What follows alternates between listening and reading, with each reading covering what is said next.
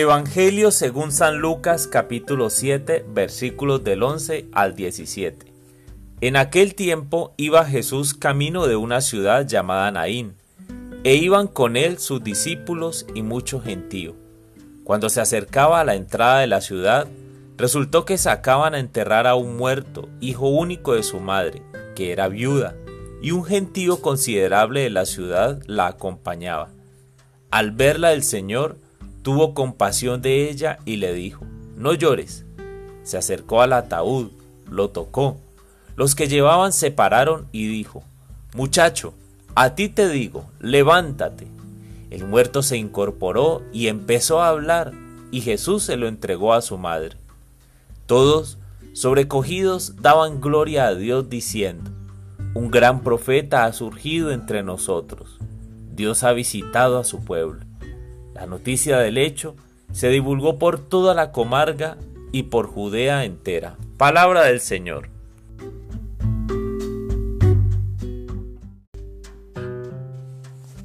Hola mis amigos, hoy tenemos un pasaje precioso, cargado de amor.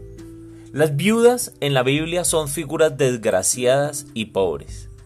Recordemos que el contexto de la época está marcado por una sociedad bastante machista Así que una mujer sola definitivamente caía en desgracia.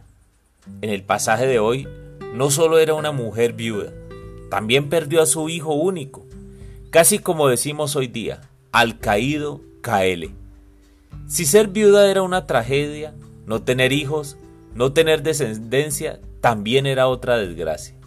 Era no ser bendecido por Dios. Eran los valores culturales y religiosos de la época. La acción de Jesús fue genial. Se manifestó en amor, en compasión. Jesús consuela a la madre. Si cierro mis ojos, me imagino a Jesús sujetándola amorosamente y diciéndole no llores. Jesús rompía siempre los esquemas. Acto seguido, Jesús se acerca al ataúd y le dice al joven, Muchacho, a ti te digo levántate, y lo lleva a su madre. Hoy Jesús me habla de compasión por los más necesitados. Y esa es la ruta al reino de Dios, la compasión. Una vez más, debemos ir a las periferias de nuestra zona de confort, desacomodándonos, quizás un poco más, e ir en busca del necesitado. De hecho, posiblemente ese necesitado está en nuestra familia. Así que hoy quiero dejarles un reto. Vamos a buscar al menos una persona, o familia para compartir un poco de nuestro cariño, nuestro amor, nuestra compasión. Que Jesús nos lleve al lugar apropiado. Hoy nos olvidaremos por un momento de nosotros e iremos en busca del que necesita amor.